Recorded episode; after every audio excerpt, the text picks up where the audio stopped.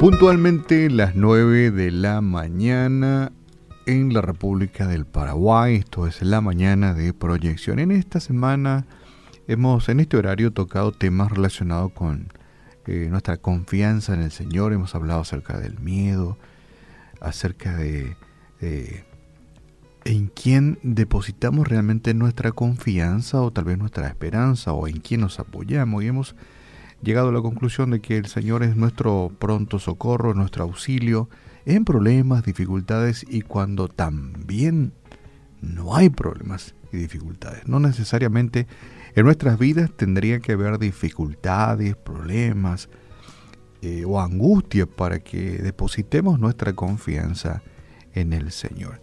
En este tren de cosas, quiero comentarte que el salmista eh, y lo encontramos en el Salmo 39, escribió en cierta ocasión, eh, Dios, mi esperanza está en ti.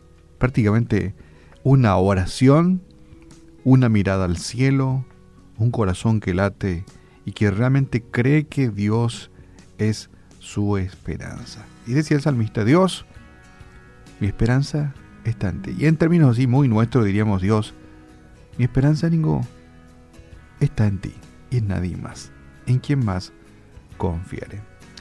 Y en nuestro andar diario, nuestro trajinar diario, eh, conversamos con muchos amigos, con personas. Algunas de ellas se manifiestan de una forma muy negativa. Hay personas que cuando uno conversa con ellos son muy negativos.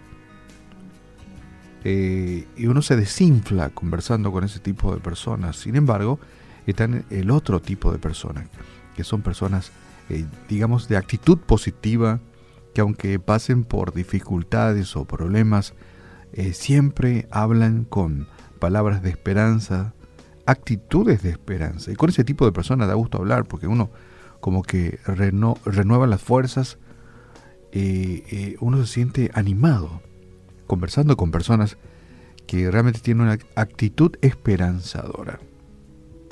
Y muchas veces eh, depositamos nuestra esperanza o confianza en personas que son falibles, que pueden cometer errores, que nos pueden fallar, como dirían algunos. Y cuán importante pues es, entonces depositar nuestra confianza en el Señor y aceptar su voluntad, porque a veces también Dios responde según su voluntad y no precisamente según querramos nosotros. Estaba mirando eh, algunas de las definiciones acerca de la esperanza. Dice que la esperanza es el estado de ánimo en el cual se cree que aquello que uno desea o pretende es posible. Es posible. Y a veces utilizamos esta, esta, esta frase, más que nada, eh, y es popular. La esperanza es lo último que se pierde, ¿verdad? Usamos esto. La esperanza es lo último que se pierde. Y en más de una oportunidad hemos echado mano a este pensamiento para animarnos, eh, animarnos a continuar en medio de las circunstancias difíciles de la vida. Y creemos que las cosas van a salir bien. Y sí, la esperanza pues es lo último que se pierde. La idea central es sembrar aliento y no derrota en nuestras, en nuestras mentes y en el de los demás. Muchas veces eh, está instalado en nuestro ser el idioma de la queja, algunos le llaman la quejabanza. Eh, somos muy quejosos y es muy común y debería ser realmente erradicado de nuestra vida el, el idioma de la queja. Esto no apunta al hecho de desconocer las realidades de nuestro contexto, ¿verdad? Cuando decimos, bueno, voy a ser más positivo, no voy a ser más quejoso, no voy a quejar más, no significa que los problemas se van a ir sino que es un cambio de actitud que tenemos que, resolver. El autor del Salmo, este que te acabo de leer, vivía una situación penosa en su, en su vida, pero al fin descubre que su única esperanza es Dios, aquel que no nos falla. Y si las cosas no salen conforme a nuestro deseo, es porque Él tiene preparado algo mejor. Muchas veces hemos depositado nuestra confianza en el Señor para que las cosas salgan a la derecha, pero sin embargo las cosas salieron a la izquierda. Pero nuestra confianza es tan grande en el Señor que aunque no salieron como yo quería, eh, y fue absolutamente lo opuesto, es para algo mejor. Dios en su, en su poder, Él sabe lo que realmente es mejor. Y el salmista decidió poner su confianza en el Señor. Y no tenemos que dejarnos vencer por las situaciones duras que nos rodean.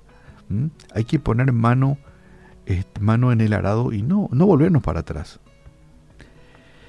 Se ha afirmado que un pesimista es aquel que mirando las nubes, ¿escuchaste alguna vez esta historia? El pesimista mira las nubes, se encoge de hombros y se queda encerrado por temor a la lluvia. ¿Ese es un, es un pesimista o es un, este, una persona carente de esperanza y de actitud ganadora? Mientras que el optimista es aquel que viendo las mismas nubes están amenazantes ahí, sale y camina frente a esas amenazas y lo hace con, con esperanza, con actitud eh, positiva, ganadora, sobresaliente. Nos parece que las voces del desaliento se hacen, se hacen oír más fuerte a veces. Y parece que una palabra negativa es como si fuera un grito en nuestro oído izquierdo. Y una palabra positiva o esperanzadora suena como un susurro en nuestro oído derecho. A veces somos personas que recepcionamos no de una misma forma diferentes fuentes. Está el que te tira onda negativa y están las personas que te tiran onda positiva, palabras de esperanza. Vivir con esperanza genera buena salud emocional, te cuento. Nos hace sentir bien, la actitud cambia, diferentes químicas tenemos dentro de nuestro cuerpo cuando, cuando vivimos en esperanza. Pero vivir con desesperanza genera todo lo contrario, nos bajonea y hay una química negativa en nuestro torrente sanguíneo, en nuestro ser. Así que te invito a que hoy digas como el autor del Salmo 39, digamos como, como el salmista, cuando él en cierta ocasión, yo me supongo, habrá levantado, si no sus ojos, es todo su ser mirando al cielo, dijo, Señor, ahora deposito mi esperanza en ti. Dios, mi esperanza está en ti.